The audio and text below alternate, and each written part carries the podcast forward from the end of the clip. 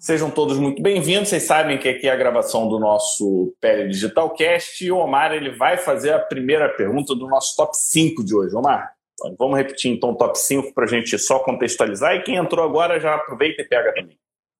Então é isso, top 5 de hoje a gente vai estar falando sobre a questão da descamação da pele.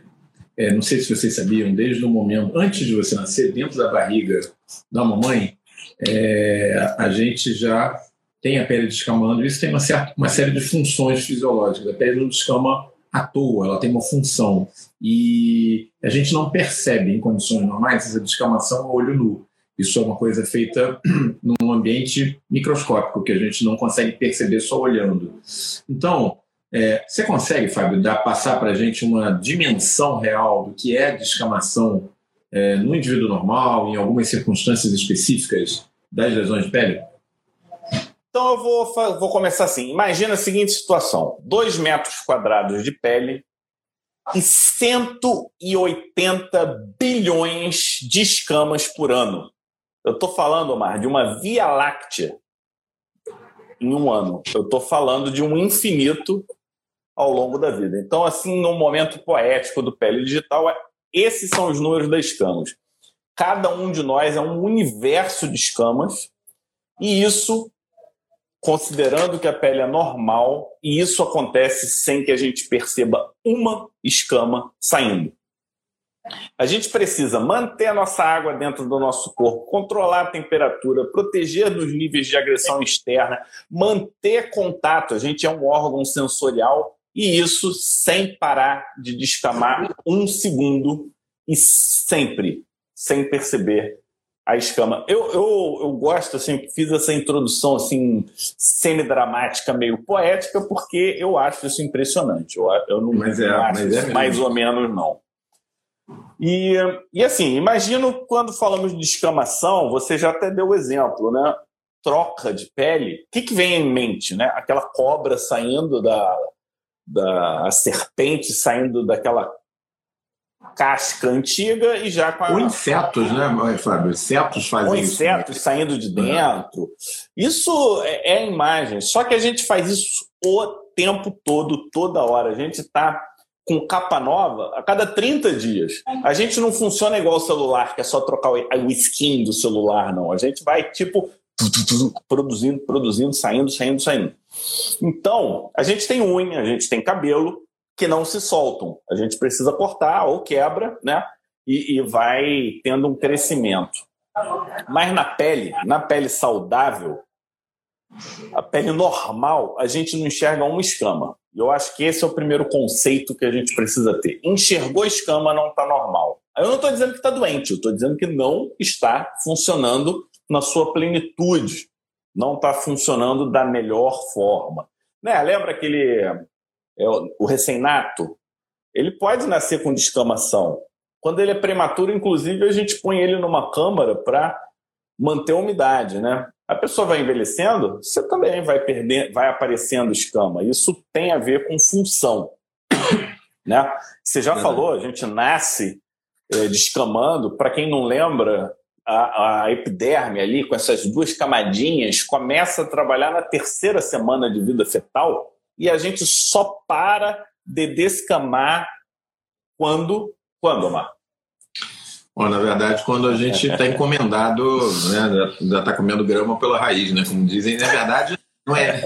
na verdade, não é nem de imediato, né, Fábio? Tem trabalhos que mostram que, por exemplo, a unha cresce durante várias semanas depois que a gente morre, entendeu? Não é uma coisa. então é. você morre e o troço continua trabalhando. Continua trabalhando, é isso aí. O, o, o cara é um workaholic de último grau. E eu queria, assim, fazer uma pausa da seguinte forma: se eu estou te dizendo que, que a, a pele não para de produzir, ela, ela tem uma produção constante, constante, constante. A pergunta que fica é: vale a pena a gente ficar de olho na presença de escama? Será que as escamas refletem de alguma forma o estado, o metabolismo? É, essa é uma pergunta que não pode ser, de novo, ignorada. E a gente sabe que reflete. Quando você tem desnutrição de escama, várias deficiências vitamínicas de escama, o objetivo aqui não é falar causas de escama, é só para que a gente fique de olho e fique atento. Agora vamos aos números de novo. Quando você está lá, principalmente alergia respiratória, um dos IgE que você dosa é contra os dermatofagoides. Tem mais de um dermatofagoide, não é isso? Tem. É. E eles se alimentam de quê? Se alimentam das escamas, justamente da pele que vai, das células queratinocíticas, né? E aí as pessoas falam que é o ácaro da poeira. Será que é da poeira mesmo? A quera, eles comem o que, na verdade? A camada córnea. E ela vem da onde? Da gente. Da pele. É, é a parte é mais externa da pele. É isso que eu queria que as pessoas entendessem. Então, para você, voltando aos números, eu vou dizer que 53% da poeira doméstica é camada córnea. Quando tem um trabalho que vai lá na poeira do metrô de Londres, 10% é camada córnea. Então, a gente está falando de números gigantescos. São 21 células por minuto. Você quer saber como é que se mede célula por minuto descamada? Não. é, isso, como é que é? Isso é curioso. Bota, bota um potinho, tem um tamanho definido e um tempo definido, e aí lá eles fazem os cálculos lá baseado nessa coleta é, amostral. E um, 21 células por minuto, 1.250 células por hora, 347 mil células dia e uma Via Láctea num ano. Então a gente está falando é. de quantidades que a gente gigantescas, é, é, muito, né? E seguindo essa analogia, a gente pode De cada pessoa, nós, né, cara? De, de cada, cada pessoa. pessoa. dos 8 bilhões de seres humanos na Terra. Né? E sem querer ser repetitivo e finalizando essa parte, eu pergunto: será que nós podemos ignorar as escamas com essas informações? Com certeza não. Mais ainda, né? Se, se é, o que a gente tem que considerar é que se existe toda essa esse gasto, vamos dizer assim, né, do nosso corpo produzindo as escamas, a gente tem que considerar o seguinte, que isso não é de graça, né? É, não pode ser de graça. A natureza não funciona assim. Você não produz nada que não tenha importância evolutiva, evolucionária. Então, o top 4 de hoje é assim: é, se existe essa, esse investimento do nosso corpo no sentido de produzir e perder escamas, e lembrem-se, perder escamas significa perder proteína, significa perder parte do que você ingeriu, porque isso não vem do éter. É, a, a matéria-prima para você produzir a escama na pele é o que você se alimenta. Se isso está sendo produzido, você tem que ter uma função biológica. Simplesmente você não vai jogar isso fora, ainda mais com esses números gigantescos que a gente está vendo. Então, nosso top 4 de hoje é o seguinte: é, como é que funciona? Né? Qual é a função biológica dessas escamas? Para que, que elas servem? Por que, que, por que, que as coisas são assim? Por que, que os números são tão grandes, Fábio?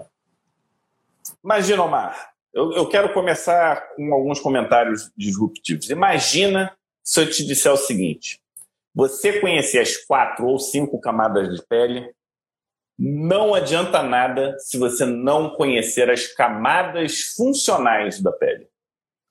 E se eu te disser que queratinização não é um processo de diferenciação epidérmica. E por fim, eu queria te dizer que 25% da função da pele não é executada pelo nosso corpo. E agora? Gerei uma curiosidade? Com certeza. Nem precisa mais falar? Não, com certeza. Então, eu queria, Começa eu queria, diferenciação aí. Vai lá, fala eu aí. Eu queria ressignificar.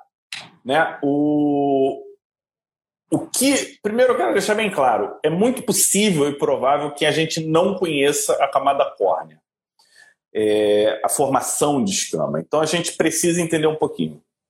E aí você agora está numa fase de analogias e eu queria fazer a seguinte analogia: imagina, você nasce, no dia do seu nascimento chega uma pessoa e fala: olha, você vai viver 21 dias.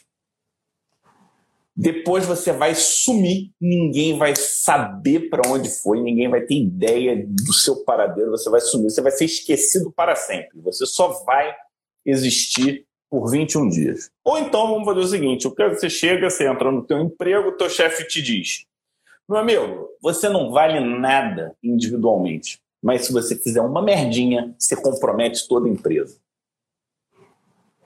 E aí eu estou falando de quem? Dos queratinócitos. Que eles são contratados para o trabalho assim que eles chegam, é um dia importante. E o trabalho, a profissão, a empresa que eles vão trabalhar é queratinização.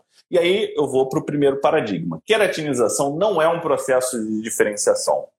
Queratinização é um processo metabólico que é divinamente organizado, orquestrado, que tem uma função: cornificar, que é um processo de morte celular programada.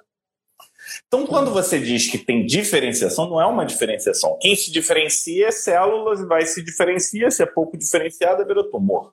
Não é isso que está acontecendo. Ali a gente tem um queratinócito que ele está programado para morrer daqui a 21 dias. E durante o processo de morte, ele sofre transformações saindo da célula basal até o corneócito da camada córnea. Então, faz sentido isso ou é, ou é joguinho de palavras? Não, não, faz, faz, faz.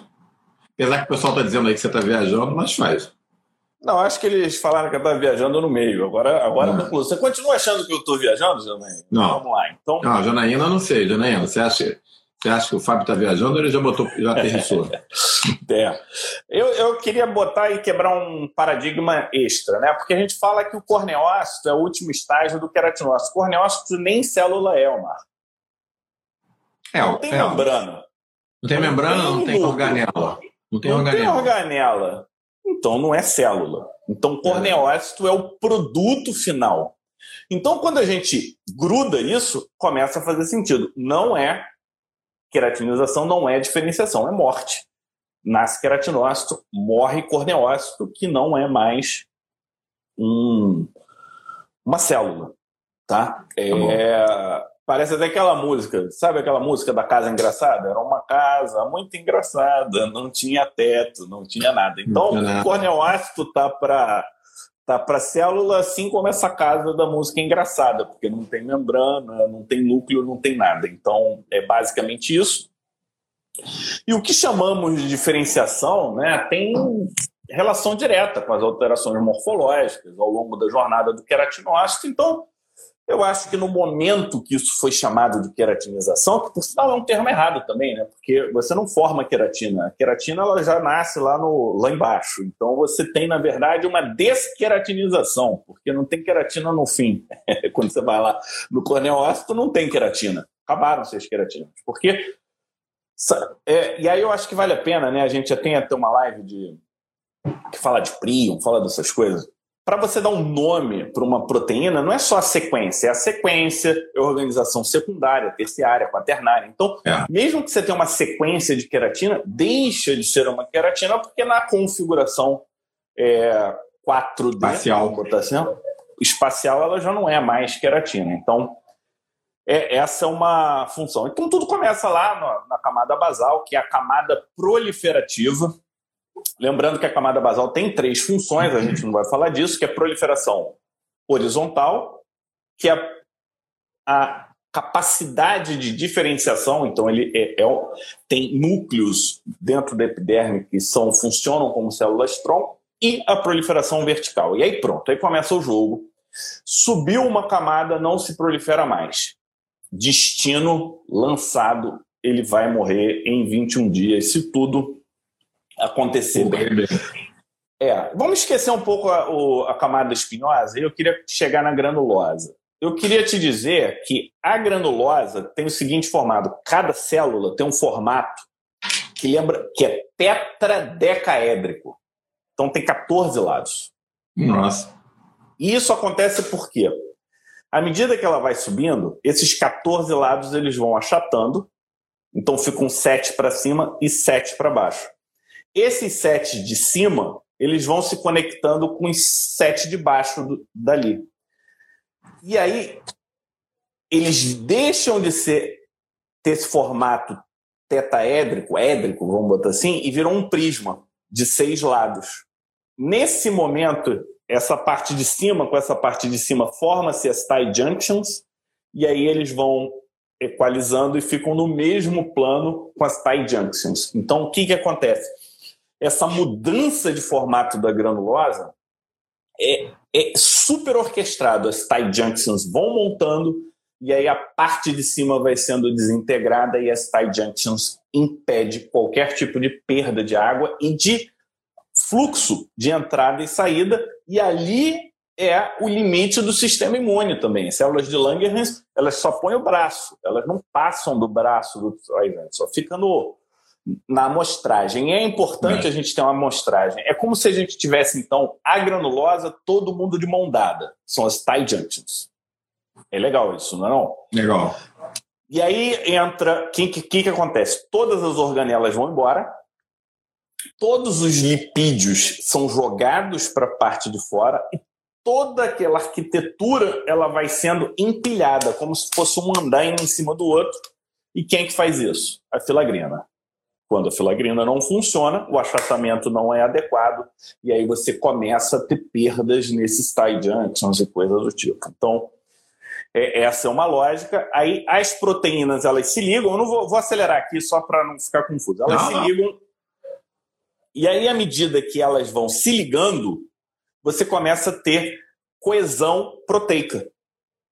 Tá? Então você tem aqui, é... eu esqueci a proteína. Também o nome da proteína não importa, mas tem duas proteínas que se ligam mais.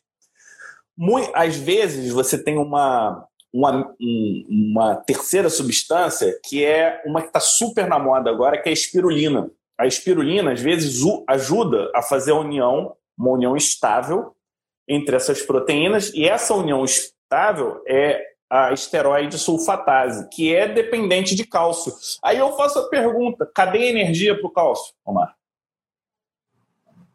São dos restos celulares que vem toda a energia. Então, parte de, vem dos restos celulares e parte os lipídios eles vão se organizando em lamelas.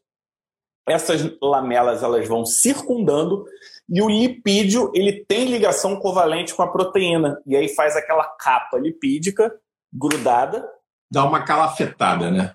Exatamente, calafetada. A proteína virou Natural Moisturizing Factor, que é o fator NMF. de NMF, que são substâncias higroscópicas.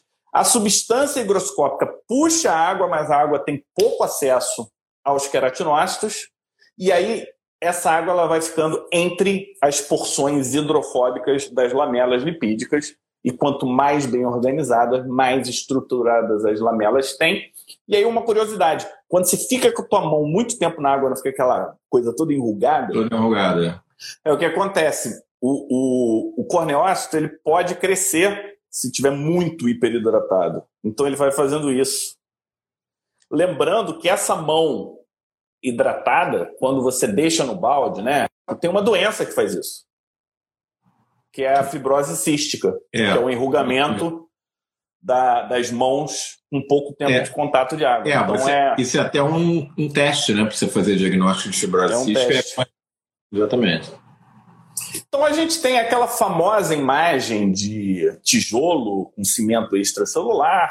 Não vamos entrar no, no, no, mérito, mas eu queria dizer que eu não gosto de tijolo, porque tijolo me lembra muro, uma coisa em pé. Né? Eu gosto mais de laje. Então, já que tem uma diferenciação, vamos imaginar essa diferenciação terminal começando como tijolo lá na, na granulosa e virando laje à medida que vai chegando o corneócito.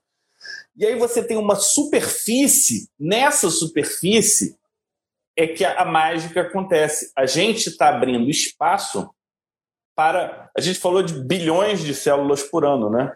É. Mas moram na nossa pele trilhões de organismos. E esses trilhões de organismos montam a primeira camada funcional da pele, que é a barreira do microbioma. E a gente já sabe, tem, uma, tem um podcast lá que a gente fala é. só é, sobre microbioma cutâneo. As outras barreiras funcionais a gente já conhecia pelo menos duas: a física e a química. E a terceira e a última barreira funcional qual é, Omar? Vamos ver. Eu acho que eu encaro que é a imune, né? É a imunologia. A imunológica, exatamente. São, é, são as células dendríticas, vai ser a, própria produção de defensina vinda do sistema imuninato, né? É, é, é uma barreira mais sutil, talvez ela não seja tão física quanto o corneócito, mas ela é, é mais eficaz se bobear, né? É exatamente ela mesma. Então, nós temos quatro barreiras funcionais: microbioma, física, química, química e imunológica. imunológica. Então, deu uma mexida aí na. Deu. Eu, e aí, pessoal, vocês estão gostando? Está sendo. Não só. O pessoal está elogiando não só a revisão, mas eu acho que alguns critérios aqui não está sendo só revisão, não. A gente está vendo novos conhecimentos aqui com essa super revisão do Fábio, né? E aí, Fábio, é o seguinte: a gente chega no top 3, porque a gente já está na metade da nossa live, né? E mantendo aqui sala cheia, né? É, e aí a gente chega naquele momento Imuno Expert, né? É, pela visão Imuno Expert, a gente estava falando de imunologia como a quarta camada funcional de proteção à pele. É, como é que funciona a escama? Quer dizer, por que, que a escama é, não é um problema? Ela, na verdade, pode ser parte da solução quando a gente pensa Imuno Expert. Omar, você vai estar tá errado se você acha que a hiperceratose folicular é o problema da acne. Ou que a tétrade de oclusão folicular é o problema da hidrosadenite. Se você ainda acredita que hiperproliferação é o problema da psoríase ou que a perda de barreira cutânea é o problema da dermatite atópica, eu quero te dizer que você está errado. Você não tem. Você parou, parou no tempo. E eu dei quatro exemplos que que eu acho que talvez os mais novos, eu não sei como é que vivo os detalhes agora, mas na época que a gente estudou, eram as verdades, não eram as verdades? É. Mudou. É, na, época, na época que a gente estudou, não. Até pouco tempo atrás eu dava aula de dermatite atópica falando isso, né? E é, isso mudou nos últimos cinco anos, seis anos, né? Então, eu queria trazer o um exemplo da psoríase, que é uma das doenças é, que eu estudo mais, junto com a acne, talvez, tal. Vamos lembrar as fases da psoríase. Tinha aquela fase proliferativa em que a gente percebia descamação, percebia que tinha é, um, uma hiperproliferação, isso desde a descrição lá do Ilan, né, na categorização da, das, da, das lesões né, e das doenças de pele. Isso foi comprovado, comprovadamente hiperproliferativo. A gente está falando de uma redução de 21 dias para 7, né? três vezes mais rápido do que a proliferação normal. E aí, lá na década de 50, final da década de 40, a gente usa um antimetabólico para pessoas com artrite, dentre elas pessoas com artrite psoriasiforme, psoriásica, e aí essas pessoas com um antimetabólico, que era a aminotriptina, deixa eu pegar o nome aqui, né? Aminopterina, que é o precursor do metrexate, a versão de onde veio o metrexate, melhorou absurdamente a psoríase. Então a gente teve uma validação, né? Proliferava muito, antimetabólico, parou de proliferar, resolveu o problema da psoríase. Só que isso não acontecia de forma sistemática, isso acontecia nos casos, outros respondiam bem, outros respondiam mal, e hoje a gente sabe né, que o Mentrixate tem uma ação imune absurda, num, é, um, é um imunossupressor com múltiplos pontos de ação. Aí a gente teve uma segunda fase da psoríase, em que a gente tem uma caracterização do infiltrado, a gente começa a valorizar o linfócito T, a gente percebe que você tem diminuição dos linfócitos T helper na pele, diminuição dos linfócitos T helper no sangue. Tem estudos que mostram correlação espacial entre o linfócito T helper e as células dendríticas. Então já é o início, né? É, ainda não tínhamos o conceito de sinapse imunológica. A gente está falando início da década de 80, a gente não tem. Já na década de 90, a gente já sabe que queratinócito se comunica por citocina. Pessoal, década de 90 que a gente descobre que queratinócito se comunica é. por citocina. Foi na década de 90 que a gente descobriu o rolamento de neutrófilo a, é, e todos esses VECAN da vida, essas coisas todas relacionadas a endotélio e, e tráfego né, do, do sangue para o tecido. Porque a gente, eu acho legal né, a gente trazer esse, é, contextualizar tempo, é pouco tempo para cá, é muito pouco tempo. Década de 90 você estava na faculdade, já estava. Já tava eu formei em 90. Medicina, eu, eu formei em né? 90. Então, essas descobertas aconteceram com o mar formado. Olha a importância de você não parar de estudar. Se você tivesse parado naquele momento, você não ia ter a menor ideia do que a gente estava falando aqui hoje. E, e Fábio, eu estava lendo uns artigos mostrando que o microbioma, essa primeira camada mais externa, hoje se considera que ele não só ocupa o locus, o espaço, porque o que a gente ouvia falar é que o microbioma, uma bactéria benigna, né, ela ocuparia o espaço e com isso ela não deixaria a bactéria patogênica é, penetrar na pele. Mas parece que é bem mais do que isso. Parece que há uma sinalização do microbioma para o sistema imune da pele, para os saltos, o tecido associado à pele, é, meio que interagindo em alguns momentos, coordenando a resposta imune quando existe uma infecção agressiva. Entendeu? O microbioma é parte da resposta imune. Isso é bem legal, né? É. Você quer ver um exemplo que, que a gente tem? Lembra do Lugdunensis, né? Que a gente comentou. Lugdunensis, ele gosta de virilha, ele gosta dessa região que áureos não gosta. Pessoas que usam muito antibiótico, onde o áureos começa a frequentar? A virilha. Então, vai mudando toda essa dinâmica, né? É, e a gente vai descobrir muito ainda sobre isso. Mas voltando à psoríase, na década de 90 foi quando apareceu HIV e casos de psoríase grave HIV. Foi quando a gente descobriu é, imunossupressões começaram a ficar mais frequentes e principalmente com o uso de anticorpos monoclonais que começaram a funcionar mais ou menos. Nessa época a gente tinha um PASE 20, Omar, PASE 20. Até que de repente um paciente com doença de Crohn foi tomar infliximab e a psoríase dele melhorou pra caramba. E aí a gente muda de padrão e a gente fica entre PASE 50 e PASE 75, né? E aí é a fase onde a gente se encontra agora, em que a gente tem imunobiológicos focando principalmente em interleucina 17, interferon, interleucina 36. É, e isso na psoríase. De forma genérica, isso aconteceu com todas as doenças.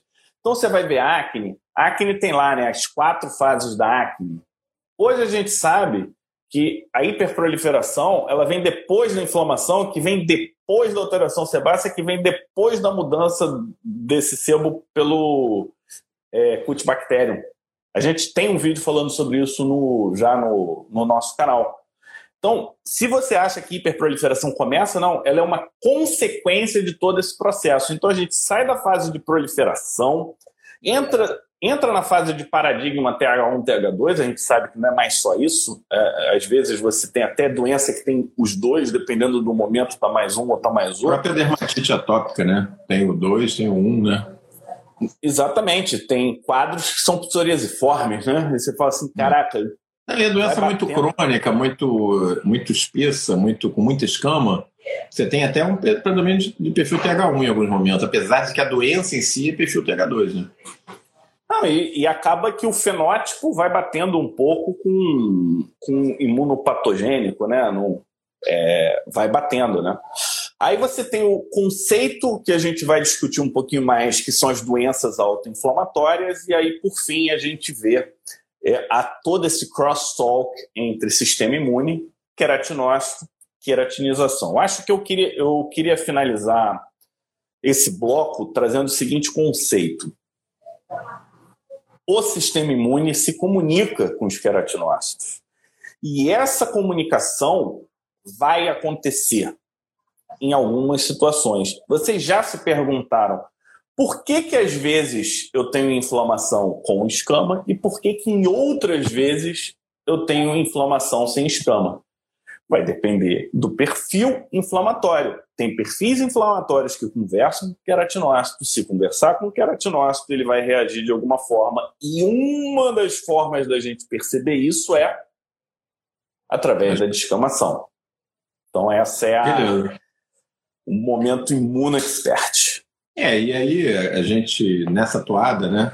A gente chega no nosso top 2 de hoje, que é o nosso momento dermato expert, em que aqui a gente aproveita para tirar o máximo do Fábio, que gosta de lesão alimentar e sabe interpretar. E aí a gente vai lembrar um pouquinho os tipos de escama. Porque escama, pessoal, não é tudo a mesma coisa. Você tem vários tipos de escama. Você tem escamas pequenas, chamadas furfuráceas, você tem escamas lamelares na psoríase, você tem escamas mais aderentes, mais úmidas, mais graxentas no, no, no, no perfil foliáceo. É, então, top 2 de hoje, Fábio. Momento Dermato Expert. Quais são os diferentes tipos de escama? Como é que isso pode ajudar a gente no diagnóstico? Como é que funciona isso aí? Então, é, eu acho que já ficou claro né, que se, se tiver escama, estiver vendo escama, se você estiver enxergando a escama, ou se você estiver percebendo ao toque uma escama, tá errado, né? Tem alguma coisa errada. A pele não está plena. Eu não vou dizer que está doente necessariamente. Às vezes não é doença, às vezes ela só não está plena. Sabe aquela situação que você não está doente, você não está mal, mas você sente que não está no seu melhor dia, que você é. não está. Tá, tá é, querendo. Que... Aquele dia que você está querendo encostar no barranco e pedir para o mundo terminar enquanto você está encostado ali, né? De vez em quando acontece. Mais ou menos isso. Então, eu, eu, eu enxergo hoje, Omar, que a gente ter essa percepção, essa visão de cuidado é, em camadas, ou seja, tem doenças graves, doenças que oferecem risco, morbidades, até doenças que são de menor importância, se colocar a vida como, como principal critério. Agora, tem várias coisas que a gente faz que vai melhorar a nossa qualidade de vida, nosso bem-estar. E, e na pele, a gente pode usar escama como um, um desses critérios. Eu, já vimos que a queratinização é um processo metabólico pô, fantástico. Ele, eu, eu acho impressionante como a coisa funciona e é, é silencioso. Os é dados silencioso. que você está fornecendo, a gente vê de uma outra maneira, realmente. Né?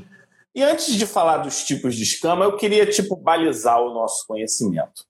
Então vamos dizer, o que é uma descamação? Descamação é a visualização e ou a percepção tátil do resultado do processo de queratinização. Ele deixa de ser silencioso. Eu passo a enxergar a camada córnea de alguma forma. Uhum. Tá bom? Ah, tá. Faz sentido. Escama é o conjunto de corneócitos que se tornam visualmente perceptíveis. Tá. Escama, então, vejam bem, vocês escama, pessoal, vocês não estão vendo corneócito, vocês estão vendo um grupo, né? E aí eu queria já. Se, se fosse do tamanho do corneócito, seria o tamanho de uma célula, a gente não enxergaria é. olho nu, para poder estar tá vendo. É, né? Exatamente. Eu, eu, falei o óbvio, porque às vezes a gente fica. Não, mas é, é importante isso aí. São conceitos importantes, né? porque a gente vê aquele aspecto poligonal e fala, não, porque o aspecto poligonal é o formato do corneócito. Tem nada a ver. Isso é outra coisa. Não, não, não confundo. Ah, até porque nem toda descamação tem formato poligonal. Né? Então, isso a gente vai ver. Hiperceratose não é descamação. Hiperceratose é o espessamento da camada córnea. Que, em algumas situações, a gente consegue perceber. Né? Hum quando você vê liquenificação, você sabe que tem hiperceratório. Você sabe que um dos elementos presentes ali. Colarete após bolha, colarete após pústula, não é descamação. Já vimos que descamação está relacionada à camada córnea. Então, todos os outros desprendimentos intraepidérmicos, não importa se com bolha, sem bolha, apesar da bolha, não são escamas. E aí eu vejo, Omar, esse é um ponto de confusão clínica enorme. As pessoas olham uma pústula que se rompeu e descreve aquilo como escama. Tá? Uhum. É... Aí então, um disclaimer. A gente já sabe que se você atrapalhar uma determinada região, você vai tirar o equilíbrio e a escama acaba aparecendo secundariamente por conta daquele desequilíbrio local. Isso vai acontecer. E aí entra essa.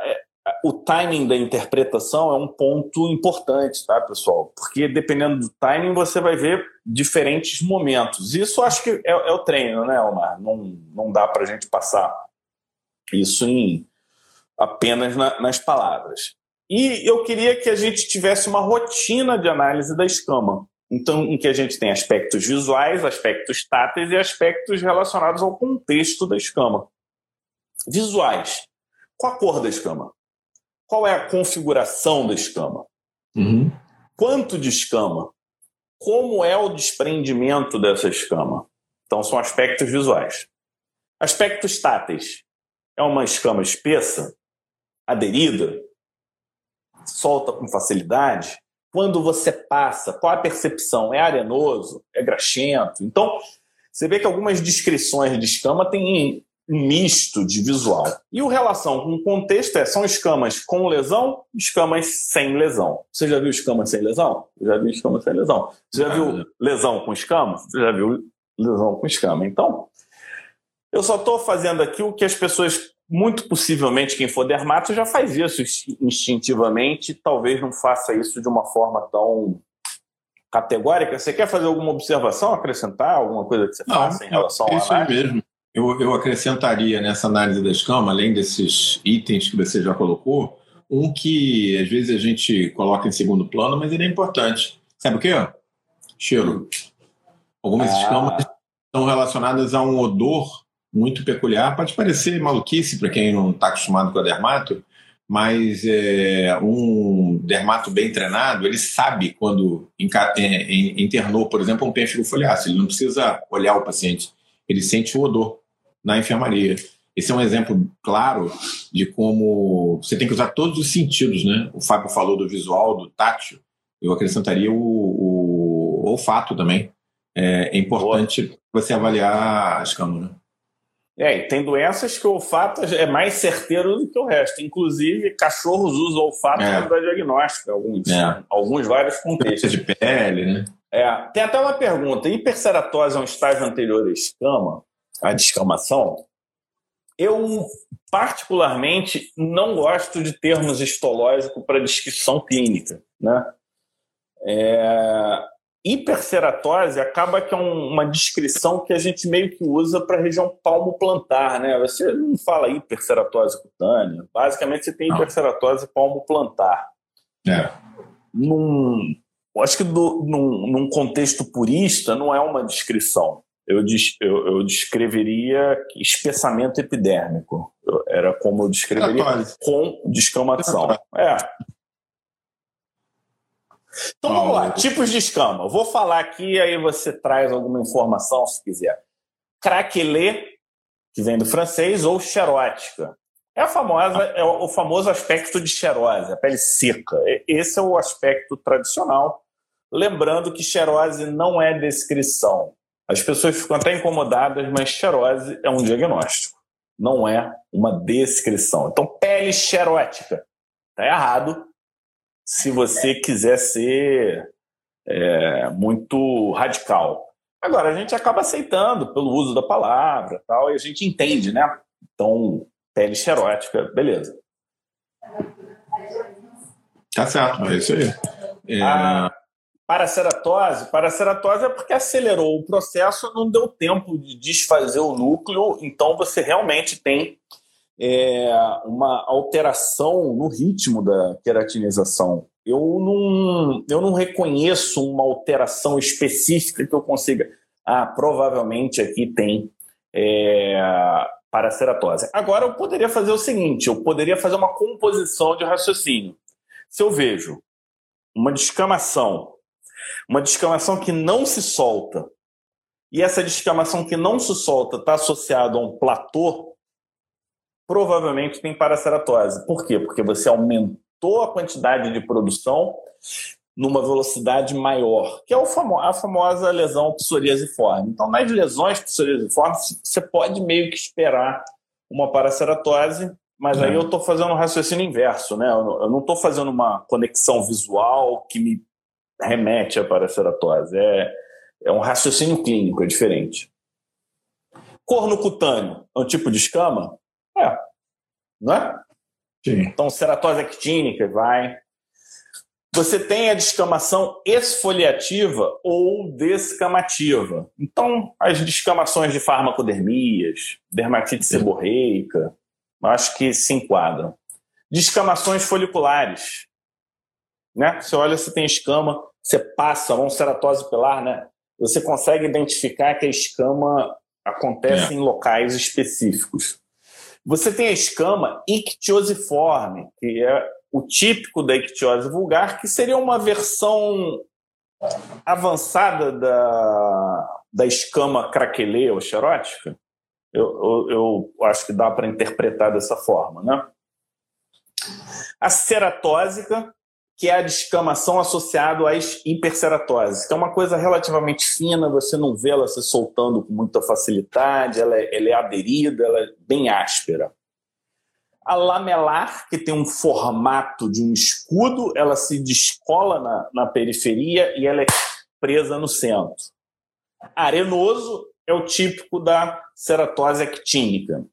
Furfuráceo ou psoriasiforme parece um pó de mármore, parece um, é, um talco né, jogadinho ali em cima da pessoa. É outra opção. Hum. Psoriasiforme, porque é uma doença típica de escamativa, é aquela escama aderente, argêntica, bem próxima, com as variantes. Tem a variante ostrácea, que é quando ela vai formando e vai ficando côncava e alta. Tem a variante rupiácea ou rupioide, em que a escama ela vai ficando concêntrica, como se fosse uma concha de um caracol. E tem uma menos falada, que é a elefantina, que é quando ela, ela pega todo um, todo um segmento. É, essa aí eu nem conhecia, não. Então, é, é, é raro. E acaba que muitas vezes a gente chama de ostrácia. É muito difícil separar uma da outra. Tem as escamas micáceas que eu nunca entendi bem. Você ah, consegue definir com clareza uma micácea? Essa sempre ficou Olha, confuso eu, na minha cabeça. Eu, na verdade, eu uso mais o termo micácea para a psoriasiforme. Na verdade, para mim, lembra mica. É sinônimo. É, é, é aquela. Como se fosse aquela lâminazinha de gelatina que você usa, né? aquela gelatina em lâmina, né? Então ela é brilhante, fina e mais longa, né? Então eu, na verdade, uso ela como sinônimo da psoriasiforme. É. A miantácea, que é aquela que vai grudando, grudenta, a gente vê muito Isso. couro cabeludo. A garra Tem uma variante né? que é a, graxenta, que, é, que aí é uma da ceratose seborreica, seria uma variante dessa. Tem a descamação em colarete, aí tem vários tipos em colarete, colarete de Bier, tem o colarete da ptiríase rosa, que aí solta por dentro primeiro. E tem vários outros colaretes. Colarete da, dos eritemas figurados, né? como até do eritema geratum repens, que, que você tem um colarete que lembra os veios de, um, de uma madeira. Tem aquela ictiose linear circunflexa, que fica um do ladinho da outra. Aí você vai, tipo, montando. Você é. tem uma. Você tem um que é em formato que ele chama de fleck paint, que é como se fosse. Sabe quando tinta vai descolando da, da parede? Isso lembra o quê? Desnutrições é, e pelagra. E uma outra apresentação que eles chamam de goma laca, que é como se fosse um. É, você sabe como é que é goma laca? Sabe como se fosse vários triangulinhos de, cara, de caramelo duro, tivesse um, um em cima do outro. Então, por exemplo, é, alguns casos de. É... Putz, fugiu. Quando resseca muito, inflama. É... Eczema eczema esteatótico, pode ser assim. Próprio, própria pelagra, quando as, as escamas são menores, dão esse aspecto. Tem a hiperceratose palmo plantar e tem as estrias de Wickham, tá bom? Ah, tá bom. Eu acho que, na Dois, verdade. Três, quatro. O nosso momento Dermata Expert foi além do que eu imaginava, porque o Fábio falou aí umas 20. Foram 20? 20, não? exatamente 20. 20. Eu calculei por aí, nem estava contando, mas fiz um cálculo mental aqui. Vocês sabiam que tinha, tem pelo menos 20 escamas? Ele saiu da. Ele jogou pesado aí. Ah, não, ele ainda lembraram da descamação da poroceratose. Pronto, ah, 21. sim. Que é, em, que é em lamela, né? Faz a, a, a muralha, a parede, né? Então, assim, é, se a gente for ao detalhe dessa lesão elementar, escama, que a gente vai lá e fala numa pernada só, só escama tem pelo menos 20 tipos diferentes aí que o Fábio está revendo com a gente. Bem complexo, né, pessoal? E para o olho treinado pode ajudar no caminho diagnóstico. Por isso a gente é, abordou esse assunto como um momento Dermata Expert. E por sinal, Fábio, no chat aqui, existe uma pergunta lá de trás de alguém que eu não guardei o nome agora, que estava me perguntando: opa, por favor, deixa eu tirar uma dúvida. Como eu posso fazer para discutir um caso de consultório? Você pode, exatamente através do Dermato Expert, que é o nosso curso em andamento, né, de entrada constante, em que a gente revê todos esses conceitos, discute os casos de 15 em 15 dias em sessões clínicas à noite, de segunda-feira, e que a gente abre para que você submeta o teu caso clínico para que a gente possa discutir junto com você, entendeu? A gente tem uma curadoria, prepara o caso e é apresentado pelos nossos monitores. Então, quem está aqui seguindo a gente quer um espaço para discutir caso clínico, ele existe. É justamente o Dermato Expert. É, inclusive, Omar, eu estou preparando o bloco de descamação. Eu já gravei quatro aulas, o pessoal está fazendo a parte da edição. Vão estar as 21 lá? Vão ter. Se eu não. Tô, eu tô vendo aqui, mas. eu vou ter... te mandar uma foto. Eu vou te mandar, eu tenho uma foto bonita de uma sífilis ostrácea para você botar nessa aula. Ah, legal. Porque eu estou é. programando entre 8 e 10 aulas só de escama. Então, não, não é só de escama. É da descamação tal. Porque eu acho que uma das funções é quando você entende o que está acontecendo, é mais fácil fazer correlação clínica e desenvolver um raciocínio. E na prática, Omar, os livros, eles entregam isso muito Ctrl-C, Ctrl-V, né? Então. Ó, a Lília está perguntando: já estou no Dermato Expert, com quem entra em contato para o caso? Lá na plataforma tem o um link, se não entra em na contato com o suporte arroba pele digital que eles passam. É, mas lá tem o um link, você vai submeter é, a história clínica, a foto. Nossos monitores vão preparar o caso, vão seguir o caso, vão preparar. No dia que a gente combinar a apresentação, eles vão fazer a apresentação e você vai estar junto, né? Obviamente, para tirar alguma dúvida, complementar a discussão. E você não vai ter trabalho nenhum, a não ser colocar a história clínica, as fotos de boa qualidade, para que os monitores da gente preparem o caso clínico. Vamos, a, vamos você já está no curso, tem que aproveitar isso, entendeu? Tá bom, Lília? Boa. Bom, e aí a gente chega no nosso e top quem não está no curso pode entrar.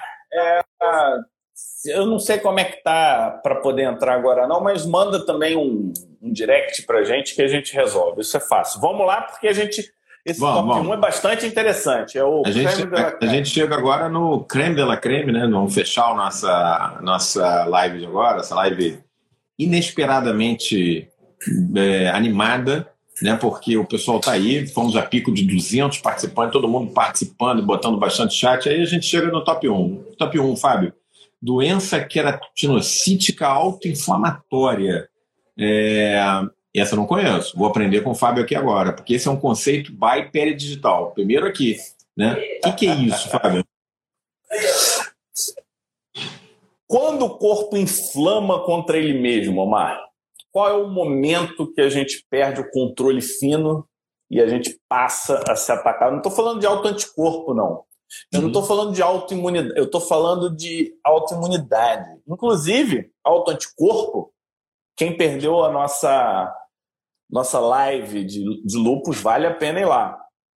A autoimunidade, o conceito mudou, pelo menos da forma clássica, né? já não é mais a mesma coisa. E se você acha que as doenças autoimunes são realmente autoimunes, talvez você precise acompanhar a gente aqui no Pele de Sal. É, esse paradigma do lupus a gente quebrou né, na live de lupus, em que a gente fala que o lupus provavelmente começa com, com a imunidade inata. Não foi isso que a gente conversou lá? Exatamente. E esse é um paradigma clássico da medicina, né? Acho que até ontem, lupus, autoimune tal. Tá lá no nosso Spotify, não percam. Mas vamos voltar aqui e falar de autoinflamação. Autoinflamação é um conceito relativamente novo. E antes de falar das doenças queratinocíticas autoinflamatórias, eu queria voltar. Ele foi descrito em 1999. Olha como é que as coisas começam a acontecer da década de 90 para cá, né? Final de 80, minha, e aí as coisas vão acontecendo. Descobriram uma mutação nos receptores da família 1 do TNF, e essa mutação estava associada a síndromes febris periódicas. E essa doença ela recebeu um nome, que são TRAPS, TRAPS, né? É o TNF-alpha Receptor Associated Periodic Fever. E aí, para quem não sabe, a gente tem uma aula só de doenças autoinflamatórias no nosso curso. Essa aula o Omar é que faz. E a partir daí, vários outros genes relacionados a um ponto em comum são identificados e associados a síndromes febris, principalmente todos relacionados a algum ponto da imunidade inata. E nesse momento tem a dicotomia do auto-inflamatório para o autoimune. O autoimune ficou relacionados à imunidade humoral e os autoinflamatórios relacionados à imunidade inata, como se a gente pudesse realmente separar tudo dessa forma. E, o, e, a dermatologia ela ficou muito ligada nas doenças autoinflamatórias. Por quê? Porque muitas dessas doenças, aí a gente está falando Blau, Magide, Dira, Papa, Fapa, BC, Estil, Crohn, tudo. Será que é autoinflamatório? É, não é? Aí depende se é poligênica, se tem um gene só. Até adquirida, né? Síndrome de Schnitzler está associado ao autoinflamatório. Então, o conceito de autoinflamatória saiu de doença gênica relacionada imunidade inata, doenças poligênicas, doenças poligênicas de origem indeterminada e até doenças adquiridas. E o dermato ele entra aí por conta das manifestações dermatológicas. E as manifestações dermatológicas, partindo do, do substrato anatomopatológico, tem uma coisa que é relativamente comum, que é a presença dos neutrófilos. Muitas delas, ou várias delas, têm neutrófilo. Mas aí, Omar, com diversas apresentações clínicas. A gente está falando de urticária com neutrófilo, está falando de pústula com neutrófilo, abscesso com neutrófilo, tra trajetos sinuosos, úlceras, formas sindrômicas de hidrosadenite, parece hidrosadenite, mas não é hidrosadenite, parece pioderma gangrenoso, mas faz parte, por exemplo, de um, de um desses papa da vida, né? Qual, qual que é o que tem? É o papa, né? Papa que é. tem pioderma gangrenoso, é. síndromes acneiformes associadas a a, a essas pústulas, esses neutrófilos. Além disso, você pode ter livedo, você pode ter lipodistrofia. Isso chamou a atenção da gente para quê? Para as síndromes autoinflamatórias. Nós viramos instrumentos, principalmente no contexto de febre, febre é, regular, doenças ósseas, é, e algumas outras ocular, né? Pega muito olho também. Então são situações que levam é, a essa. A pele é muito afetada, muito afetada. Muito. Então, Virtualmente tá. em todas, né? Então, isso chamou atenção pro para gente, pro pessoal. Agora, no ano de 2017, um japonês ele diz o seguinte: vamos separar as doenças autoinflamatórias, mas queratinocíticas.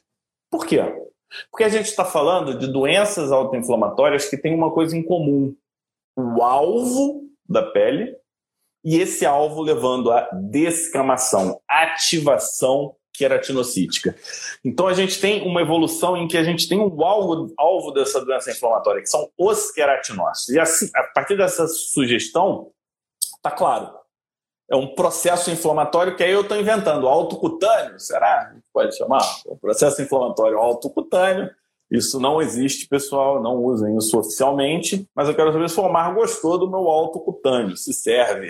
Eu gostei, eu achei que você deu, eu achei que é, antes de qualquer coisa você deu uma revisada muito, muito interessante nas doenças autoinflamatórias, que são um ponto que as pessoas têm muita confusão ainda na cabeça, né, gente? O pessoal confunde autoinflamatório com autoimune, é, e a gente está falando de uma outra coisa aqui. Mas eu acho que essa abordagem foi bem didática, né? linkando mais essas doenças com a imunidade inata. Quem tem essa dúvida ainda de imunidade inata adquirida, a gente tem o curso Infecto Expert, que está para começar uma turma nova agora em julho. Imuno, né? imuno. Imuno Expert, é.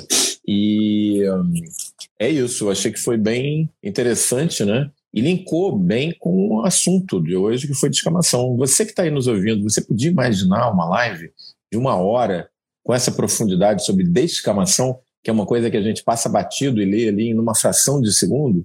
Pois é, imagina isso aí levado a todas as lesões elementares com esse grau de profundidade. E aí você vai ter uma ideia aí do que, que é a proposta do Dermato Expert, que a gente faz, na verdade, todas as semanas, com aulas novas e com as sessões clínicas quinzenais. Então, não, se, se você me permite, né, Fábio, vou fazer o merchan. Vem participar do Dermato Expert, porque é imperdível. E não deixa de ficar ligado, porque a gente vai estar tá trazendo isso tudo que o Fábio falou e muito mais no Imuna Expert, que começa agora em meados de julho. Você não pode perder. Vai ser bem legal. É, e aí é, é, a conexão, né? A conexão. Então, quando a gente fala dessas doenças queratinocíticas autoinflamatórias, começa a ficar claro por que, que a inflamação leva tanta descamação. A gente tem um desequilíbrio por um processo de sinalização imunológica que o queratinócito faz parte, ele é membro, ele é membro, e com isso a gente vai ter a descamação clinicamente como resultado. Eritema vai ser um componente em grandes, em, em, vários momentos. Vai variar o tipo de escama, a intensidade do eritema, essas coisas todas que aí vai ser da doença, são as peculiaridades. Quando a gente vai para imunopatogênese, a gente tem alguns alvos que a gente tem que ficar de olho. Eu quero começar com um alvo que a gente já tem remédio. A gente, na nossa cobertura do AAD, a gente falou que é o IL-36. Mutação do receptor do IL-36, ele está lá nos queratinócitos, porque quando você tem essa mutação, os queratinócitos eles ativam os neutrófilos, começa no queratinócito a, o problema. Ele ativa neutrófilo, ativa a célula dendrítica, leva a uma polarização TH1 TH17, e aí a gente está falando, por exemplo, de psoríase pustulosa, como impetigo herpetiforme, acrodermatite contínua de alopor. Essa citocina também está muito ligada à hidrosadenite supurativa, e é uma das opções de uso dessa medicação. Como é que é o nome do remédio? Você lembra o nome desse não. inibidor? Não. Mas quem, quem vai lá na É. nossa no- novidade lá do. Do o, o, o CARD 14 é outro, né? O CARD 14, então, é uma sinalização é, intracelular, e aí a gente já começa a ficar de olho nas pequenas moléculas como possibilidade, e aí você tem ativação nuclear, e- que leva ao aumento de L36 e L8 e maior expressão de alguns receptores de citocina onde? Queratinócito, neutrófilo e células dendríticas. E está associado quem? Psoríase e a psoríase rubra pilar tipo 5.